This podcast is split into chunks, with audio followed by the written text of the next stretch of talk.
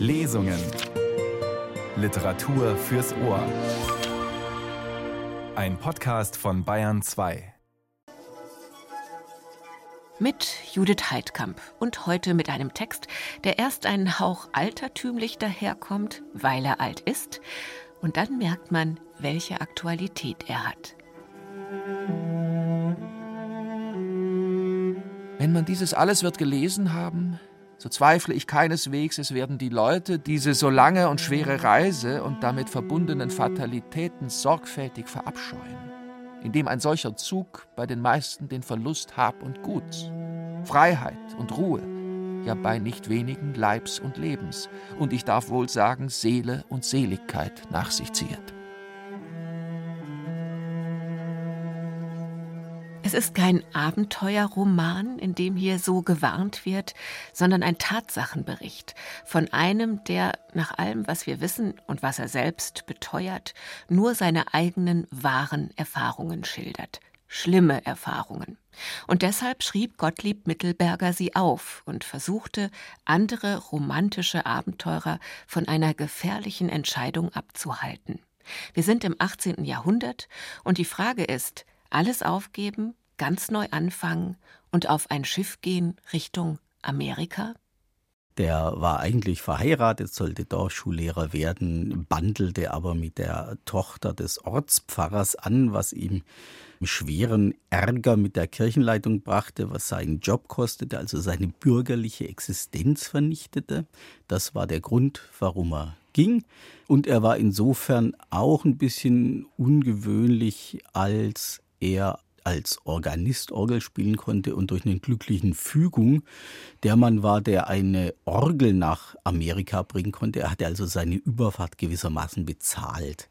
Die meisten, die flohen, haben ihr letztes Geld dafür aufgebracht oder hatten nicht mal richtig die Mittel zu zahlen. Wolfgang Hörner ist der moderne Herausgeber dieser Warnschrift von 1756, die er unter dem Titel Reise in ein neues Leben wieder veröffentlicht hat und die wenn man sich in die uns heute ein bisschen fremde Sprache erst eingehört hat, und das geht bei Heiko Ruprechts Lesung schnell, uns in eine ungewohnte Perspektive schubst. Nicht nur, weil da auf einmal Württemberger, Süddeutsche als Wirtschaftsflüchtlinge unterwegs sind, auf trügerische Versprechen hin und mit Seelenverkäufern auf dem Ozean, sondern auch, weil wir genau die elenden Verhältnisse wiedererkennen, die uns heute so oft aus Nachrichtenbildern entgegentreten. Es sind erstaunliche Parallelen sozusagen zu den heutigen Flüchtlingen aus Afrika. Die meisten Armutsflüchtlinge, keine politischen Flüchtlinge, die Leute bekamen einen Lagerplatz von 1,85 mal 80, also so wie ein schmales Bett pro Person. Das war der Platz, den man hatte während einer mehrwöchigen Überfahrt.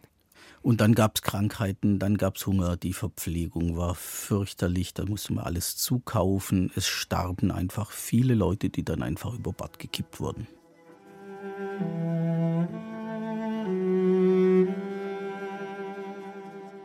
Gottlieb Mittelberger machte sich 1750 aus Schwaben über Holland und England nach Amerika auf.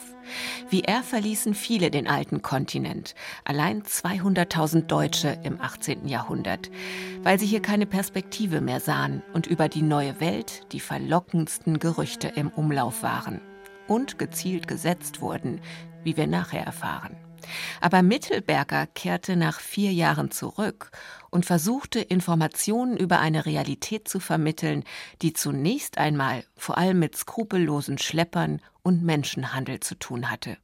Heiko Ruprecht liest aus Mittelbergers warnendem Bericht. Die Regie hatte Antonio Pellegrino. Man rechnet aus dem Württembergischen oder Durlachischen bis nach Holland an die offene See gegen 200 Stunden. Von da übers Meer nach Altengland bis nach Kaup, wo die Schiffe gemeiniglich Anker werfen, ehe sie vollends die große Seereise antreten, 150 Stunden. Von da an, bis man England ganz aus dem Gesicht verliert, über 100 Stunden. Dann über das große Weltmeer, nämlich von Land zu Land, wie die Schiffleute sagen, 1200 Stunden. Endlich von dem ersten Land in Pennsylvanien bis nach Philadelphia über 40 Stunden. Welches zusammen eine Reise von 1700 Stunden oder 1700 französischen Meilen ausmachet. Diese Reise währet von Anfang des Maien bis zu Ende des Oktobris, also ein ganzes halbes Jahr, unter solchen Beschwerlichkeiten, die niemand imstande ist, genügsam mit ihrem Elend zu beschreiben. Die Ursache ist, weil die Rheinschiffe von Heilbronn aus bis nach Holland an 36 Zollstätten vorbei zu passieren haben, bei welchen die Schiffe alle visitiert werden, welches mit gelegener Zeit deren Zollherren geschieht. Unterdessen werden die Schiffe mit den Leuten lange Zeit aufgehalten, dass man vieles verzehren muss, und bringt man demnach nur mit der Rheinfahrt vier, fünf bis sechs Wochen zu. Wenn alsdann die Schiffe mit den Menschen bis nach Holland kommen, so werden sie da selbst fünf bis sechs Wochen aufgehalten. Weil es all das sehr teuer ist, so müssen die armen Leute in dieser Zeit schier alles verzehren. Nicht zu gedenken mancher betrübten Unglücksfälle, die sich schon hier zutragen, indem ich mit meinen eigenen Augen gesehen habe, dass einem Mann, als er mit den Seinigen in das Schiff steigen wollte, bei Rotterdam zwei Kinder auf einmal ertrunken sind. Es werden die Menschen teils in Rotterdam, teils in Amsterdam in die großen Seeschiffe sehr nahe, bald sozusagen wie die Heringe zusammengeladen. Da wird einer Person kaum zwei Fuß breit und sechs Fuß lang Platz in der Bettstatt gelassen, weil ein manches Schiff vier, fünf bis sechshundert Seelen fähret. Ohne der unzählig vielen Gerätschaften, Kisten, Proviant, Wasserfässer und anderes, welches auch viel Platz einnimmt. Die Schiffe haben von Holland nach Kaub in England wegen konträren Winds manchmal zwei, drei bis vier Wochen zu fahren. Ist aber der Wind gut, so kommt man in acht Tagen oder noch bälder dahin. Daselbst wird alles visitiert und der Zoll entrichtet, da es dann geschieht, dass man da selbst acht, zehn bis vierzehn Tage oder noch länger vor Anker liegen muss, bis dann die Schiffe vollends eingeladen haben. Während der Zeit muss jedermann sein noch weniges Geld und Vorrätlein, das man aufs Meer zu behalten vermeinet, aufzehren, so dass die meisten Menschen hernach auf dem großen Weltmeer, da man es nötiger hätte, den größten Hunger und Mangel leiden müssen – Viele kommen schon zwischen Holland und Altengland auf dem Wasser öfters in großen Mangel. Wenn die Schiffe in Altengland gemeiniglich bei der Stadt Kaub ihren Anker das letzte Mal aufgehoben, da gehet erst recht das Elend und die lange Seefahrt an. Denn von da müssen die Schiffe öfter malen erst nach acht, neun, zehn bis zwölf Wochen nach Philadelphia fahren, wenn man nicht guten Wind hat. Aber auch bei dem besten Wind wäre die Fahrt sieben Wochen.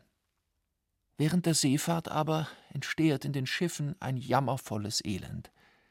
Gestank, Dampf, Grauen, Erbrechen, mancherlei Seekrankheiten, Fieber, Ruhr, Kopfweh, Hitzen, Verstopfungen des Leibes, Geschwülste, Skorbut, Krebs, Mundfäule und dergleichen, welches alles von alten und sehr scharf gesalzenen Speisen und Fleisch, auch von dem sehr schlimmen und wüsten Wasser herrühret, wodurch viele elendiglich verderben und sterben. Dazu kommt ferner Mangel der Lebensmittel. Hunger, Durst, Frost, Hitze, Nässe, Angst, Not, Anfechtung und Wehklagen, nebst anderem Ungemach, da die Läuse öfters, sonderheitlich bei den kranken Leuten, so entsetzlich überhand nehmen, dass man solche am Leib abstreifen kann. Dieser Jammer steiget alsdann aufs Höchste, wenn man noch zwei bis drei Nächte Sturm ausstehen muss, dabei jedermann glaubt, dass das Schiff samt den Menschen werde zugrunde gehen. In solcher Not betet und schreiet das Volk erbärmlich zusammen. Mancher seufzet und schreiet, Ach, lieber Gott, wäre ich wieder zu Hause und läge in meinem Schweinestall. Oder rufet, Ach, lieber Gott, hätte ich nur noch einmal ein gutes Stücklein Brot oder einen guten, frischen Tropfen Wasser. Viele Leute winseln, seufzen und schreien nach ihrer Heimat erbärmlich. Hernach kommt noch bei den meisten das Heimweh dazu, dass also in solchem Elend viele hundert Menschen notwendigerweise verderben, sterben und ins Meer geworfen werden müssen, worüber auch die Angehörigen oder diejenigen, welche schuld an ihrer Reise gewesen, hernach vielfältig fast in die Verzweiflung geraten – so dass man solche schwermütigen Leute bald nicht mehr zu trösten weiß. Mit einem Wort, das Seufzen, Schreien und Wehklagen kontinuiert im Schiff Tag und Nacht, dass auch dem härtesten Menschen, der solches höret, das Herze darüber bluten möchte. Wie es den gebärenden Weibern in den Schiffen auf der See mit ihren unschuldigen Kindern ergeht, das kann man sich schwerlich vorstellen. Es kommen von solcher Klasse wenige und selten mit dem Leben davon, und wird eine manche Mutter samt ihrem Kindlein, wenn solche kaum gestorben, ins Wasser geworfen. Man hat in unserem Schiff just an einem Tag, da wir starken Sturm gehabt, eine Frau, welche gebären sollte und in diesen Umständen nicht gebären konnte, durch eine Luke im Schiff geschoben und also ins Meer fallen lassen, weil sie weit hinten im Schiff war und nicht hervorgebracht werden konnte. Kinder von einem bis sieben Jahren überstehen die Seereise selten und müssen die Eltern ihre Kinder manchmal durch Mangel, Hunger, Durst und dergleichen Zufälle elendiglich schmachten, sterben und ins Wasser geworfen sehen. Ich habe solchen jämmerlichen und sehr betrübten Zustand leider an 32 Kindern aus unserem Schiff gesehen, die man ins Meer versenket hat.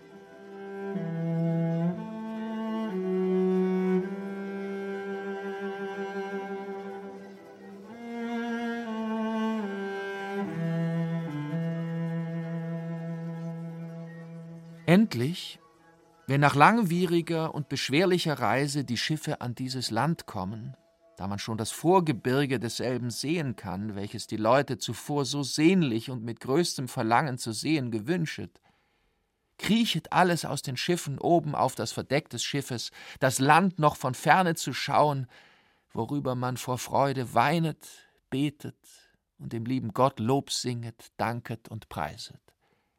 Es machet solches Anschauen des Landes, das Volk im Schiff, insbesondere die Kranken und die Halbtoten, wiederum lebendig, dass auch ihr Geist, wie schwach man war, ihnen hüpfet, jauchzet und sich freuet. Und wollen solche Leut all ihr Elend vollends mit Geduld ertragen, wenn sie nur halb glücklich in dieses Land austreten dürften. Aber, ach leider. Wenn die Schiffe bei Philadelphia nach der so langen Seefahrt angelandet sind, so wird niemand herausgelassen, als welche ihre Seefrachten bezahlen oder gute Bürgen stellen können. Die anderen, die nichts zum Bezahlen haben, müssen noch so lange im Schiffe liegen bleiben, bis sie gekauft und durch ihre Käufer vom Schiff losgemacht werden. Wobei es die Kranken am schlimmsten haben, denn die Gesunden werden alle Zeit lieber und mithin zuerst erkauft, da dann die elenden Kranken vielmals noch zwei, drei Wochen vor der Stadt auf dem Wasser bleiben und öfters sterben müssen, dahingegen ein mancher von denselben, wenn er seine Schuld bezahlen könnte und gleich aus dem Schiff gelassen würde, mit dem Leben noch hätte davonkommen können. Der Menschenhandel auf dem Schiff geschiehet also. Alle Tage kommen Engländer, Holländer und hochdeutsche Leute aus der Stadt Philadelphia und sonsten aller Orten, zum Teil sehr weit her, wohl 20, 30 bis 40 Stunden Wegs, und gehen auf das neu angekommene Schiff, welches Menschen aus Europa gebracht und feil hat, und suchen sich unter den gesunden Personen die zu ihren Geschäften geeigneten heraus und handeln mit denselben, wie lange sie für ihre auf sich habende Seefracht, welche sie gemeiniglich noch ganz schuldig sind, dienen wollen. Wenn man nun des Handels eins geworden, so geschiehet es, dass erwachsene Personen für diese Summe nach Beschaffenheit ihrer Stärke und Alter drei, vier, fünf bis sechs Jahre zu dienen, sich schriftlich verbinden. Die ganz jungen Leute aber, von zehn bis fünfzehn Jahren, müssen dienen, bis sie 21 Jahre alt sind. Viele Eltern müssen ihre Kinder selbst verhandeln und verkaufen wie das Vieh, damit nur die Eltern, wenn die Kinder ihre Frachten auf sich nehmen, vom Schiff frei und los werden. Da nun die Eltern oft nicht wissen, zu was für Leuten oder wohin ihre Kinder kommen, so geschieht es oft, dass nach dem Abscheiden vom Schiff manche Eltern und Kinder viele Jahre oder gar lebenslang einander nicht mehr zu sehen bekommen. Ein Weib muss für ihren Mann, wenn er krank hineinkommt, und ebenso ein Mann für sein krankes Weib stehen und die Fracht auf sich nehmen und also nicht nur allein für sich, sondern auch für seinen kranken Ehegatten fünf bis sechs Jahre dienen. Liegen aber beide krank, so kommen solche Personen vom Schiff ins Krankenhaus, eher aber nicht, als bis sich für dieselben gar kein Käufer findet. Sobald sie gesund sind, müssen sie für ihre Fracht dienen oder bezahlen, wenn sie Vermögen haben. Öfters geschieht es, dass auch ganze Familien, Mann, Weib und Kinder, indem sie an verschiedene Käufer kommen, separiert und getrennt werden, sonderheitlich, wenn solche gar nichts an der Fracht bezahlen können. Wenn über halbwegs auf der See ein Ehegatte von dem anderen gestorben, so muss das Hineinkommende nicht allein für sich, sondern auch noch für das Verstorbene die Fracht bezahlen oder dienen. Wenn beide Eltern auf dem Meer über halbwegs von ihren Kindern gestorben, so müssen solche Kinder, sonderheitlich wenn sie noch jung sind und nichts zu versetzen oder zu bezahlen haben, für ihre samt der Elternfracht dienen und stehen, bis sie 21 Jahre alt sind. Wenn sodann eines frei geworden, so bekommt es ein neues Freikleid bei seinem Abschied, und ein Mannsbild noch ein Pferd und ein Weibsbild eine Kuh. Wenn ein Servant in diesem Lande Gelegenheit hätte zu heiraten, so muss er für ein jedes Jahr, das er noch zu stehen hätte, fünf bis sechs Pfund, das ist 30 bis 36 Gulden bezahlen. Manchen aber, der seine Braut auf diese Art hat kaufen und bezahlen müssen, ist hernach öfters die Reue angekommen, dass er seine so sündteure Ware lieber wiederum hingeben und das Geld noch dazu lieber verlieren wollte. Entläuft in diesem Land jemand von seinem Meister, der ihn hart gehalten, so kann er nicht weit kommen. Denn man hat in diesem Stück gute Ordnungen darin, dass man einen Entlaufenen gewiss und bald wiederbekommt. Man gibt einem, der einen Deserteur aufhält oder wiederbringt, eine gute Belohnung. Ist nun ein Entlaufener von einem Meister oder Herrn einen Tag ausgewesen, so muss er zur Strafe dafür eine Woche, für eine Woche aber einen Monat und für einen Monat ein ganzes halbes Jahr dienen. Will aber der Herr einen solchen Entlaufenen, wenn man ihn schon wiederbekommen hat, nicht mehr behalten, so kann er ihn auf so viele Jahre verkaufen, als er noch bei ihm zu stehen hätte. Die Arbeit und Geschäfte in diesem neuen und wilden Land sind sehr schwer und vielerlei. Und muss ein mancher noch in seinem hohen Alter, der erst hineingekommen, bis an sein Ende sehr hart für sein Stück Brot arbeiten. Von jungen Leuten will ich nicht sagen. Die meisten Geschäfte bestehen in Holzmachen, Eichbäume umhauen, große Stücke Waldungen samt den Wurzeln roden, und wie man drinnen sagt, klar machen. Solche Waldungen werden hernach durch diese Umkehrung zu Äckern und Wiesen angelegt. Aus dem besten abgehauenen Holz machet man Finzen oder Zäune um die neuen Felder, denn darin werden alle Wiesen, Gras- und Obstgärten und Fruchtfelder mit übereinander gesetzten, von dick gespaltenem Holz gemachten, zickzack gelegten Planken umgeben und eingemacht, worinnen man das Rindvieh, Pferde und Schafe auf der Weide eingeschlossen hält. Unsere Europäer, welche gekauft werden, müssen immer hart arbeiten, weil man beständig neue Felder machet. Dahero erfahren dieselben, dass wahrlich die eichenen Stumpen so hart in Amerika als in Deutschland stehen. Es wird an ihnen absonderlich in diesen heißen Landen reichlich erfüllet, was Gott der Herr um der Sünde und um des Ungehorsams willen im ersten Buch Moses den Menschen auferlegt hat, da es heißet, im Schweiß deines Angesichts sollst du dein Brot essen. Wer also sein Stücklein Brot begehret, christlich und ehrlich zu erwerben, und kann solches in seinem Vaterland nicht anders als durch seiner Hände Arbeit verdienen, der tue es in seinem Lande und nicht in Amerika. Denn erstlich bekommt er es in Pennsylvanien nicht besser, er mag in seinem Vaterland noch so hart arbeiten müssen, so trifft er es gewiss in dem neuen Land ebenso hart oder noch härter an. Hernach hat er noch die so beschwerliche Reise zu tun, da er nicht nur ein halbes Jahr mehr Not auszustehen hat als mit der härtesten Arbeit, sondern auch gegen zweihundert Gulden verzehret, die ihm kein Mensch ersetzt. Hat er so viel Geld, so geht es ihm aus den Händen. Hat er es nicht, so muss er es als ein Sklave und armer Knecht abverdienen. Darum bleibe man im Lande und nähre sich mit den Seinigen redlich. Sonsten sage ich, dass solche Leute, die etwa sich durch die Menschendiebe beschwätzen und dahin verführen lassen, die größten Toren wären, wenn sie glaubten, dass ihnen in Amerika oder Pennsylvanien die gebratenen Tauben ungeputzt in den Mund fliegen würden. Alle Spätjahr solange ich darin gewesen, sind 20 bis 24 Schiffe mit Menschen nur zu Philadelphia angekommen, welches in Zeit vier Jahren über 25.000 Seelen belaufen.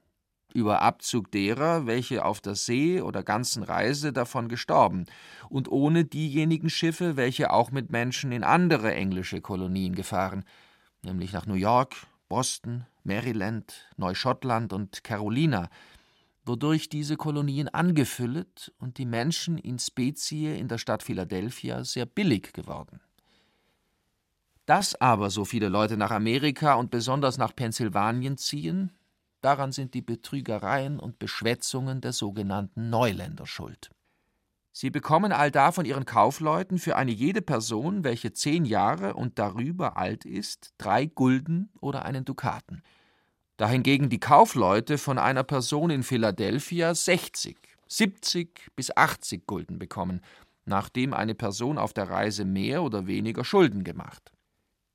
Hat ein solcher Neuländer einen Transport beisammen und es gefället ihm nicht mit nach Amerika zu gehen, so bleibt er zurück, hält sich in Holland oder anderswo den Winter über auf, im Frühjahr nimmt er wieder Geld von seinen Kaufleuten auf Menschen, reiset wiederum heraus und gibet vor, er komme aus Pennsylvanien, in der Absicht, allerlei Waren einzukaufen und solche dahin zu führen.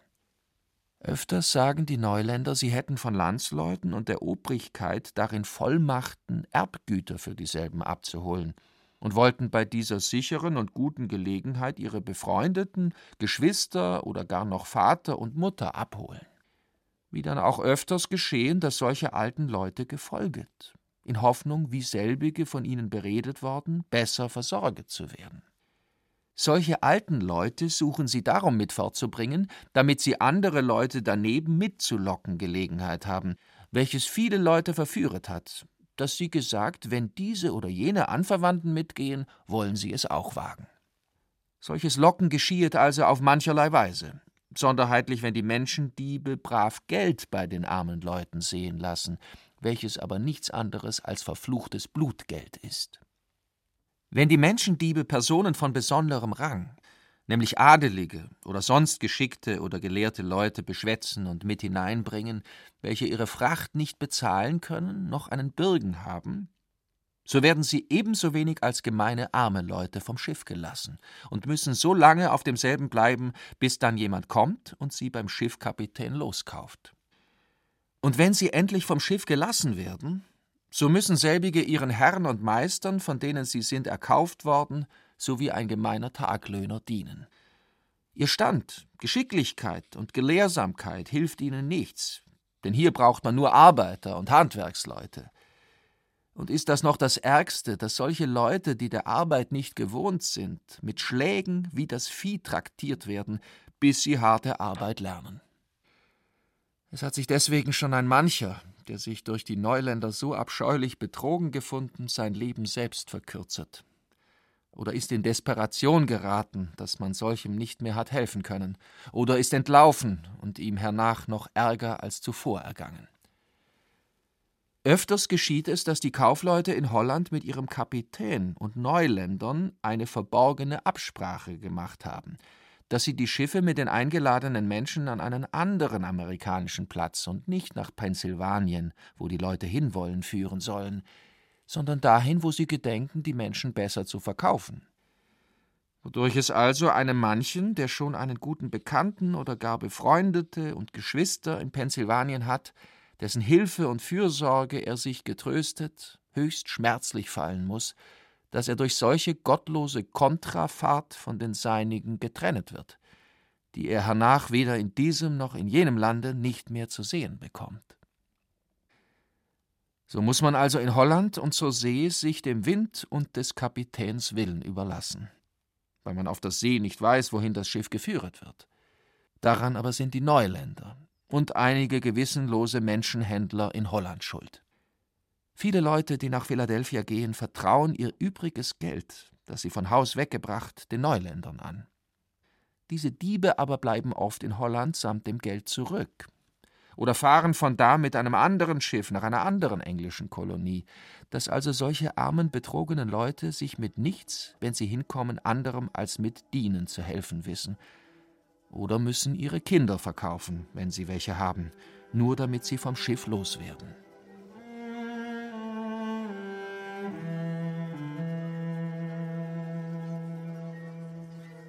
In Pennsylvanien oder anderen englischen Kolonien werden den Neuländern, welche herausreisen, öfters viele Briefe mitgegeben.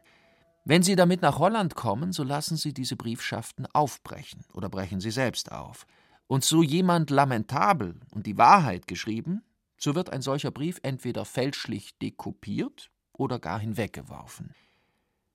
Ich bin selbst beinahe betrogen worden. In Holland nämlich haben Kaufleute getrachtet, mich nicht vollends herauszulassen, sondern mich wiederum mit List und Gewalt zurück nach England und Amerika beschwätzen wollen. Denn dieselben haben mir nicht nur mündlich in Rotterdam vorgebracht, sondern auch noch aus Amsterdam schriftlich beweisen wollen, dass meine Frau und Kind nebst einer Schwägerin, auch vielen Landsleuten, im letzten Sommer mit dem letzten Transport seien zur See nach Philadelphia gegangen. Sie haben mir dabei ausführlich erzählt, wie meine Frau, Kind und ich mit Namen heißen, wie groß und alt sie seien, und dass meine Frau gesaget habe, dass ihr Mann schon vier Jahre Organist in Pennsylvanien sei haben mir auch dabei meiner Frau Namen in einem Brief gezeigt und gesagt, mit was für einem Schiff und Kapitän diese Personen von Amsterdam abgefahren wären, wie auch, dass meine Frau in der Bettstadt Nummer 22 mit noch vier Weibspersonen logiert sei, welches mich ganz ungemein verwirrt und unschlüssig gemacht. Denn ich habe gesehen, dass alles nicht wahr gewesen, was man mir in Holland von den meinigen vorgeschwätzt und gezeiget hatte, weil ich Frau und Kind glücklich zu Hause angetroffen habe. Wenn ich also den Verführern des Volkes geglaubet hätte und wiederum zur See nach England und Amerika zurückgegangen wäre, so würde durch mein Rückbleiben nicht nur diese Nachricht nicht so bald vielleicht bekannt geworden sein, sondern ich und die meinigen wären schwerlich oder gar nicht mehr in dieser Welt zusammengekommen. Es haben aber die oft erwähnten Menschendiebe, wie ich hernach erfahren, den Kaufleuten in Holland mich und meine Frau mit Namen vollkommen beschrieben – und die Neuländer haben meine Frau zum zweiten Mal beschwätzen wollen. Die Kaufleute haben ohne Zweifel gedacht, dass, wenn ich wiederum herauskäme, so würde ich ihren ganzen Kram und den jämmerlichen Zustand der in so großer Menge dahingezogenen und in Unglück geratenen Familien entdecken und ihnen dadurch künftig an der Seefahrt und Menschenhandel einen großen Schaden verursachen.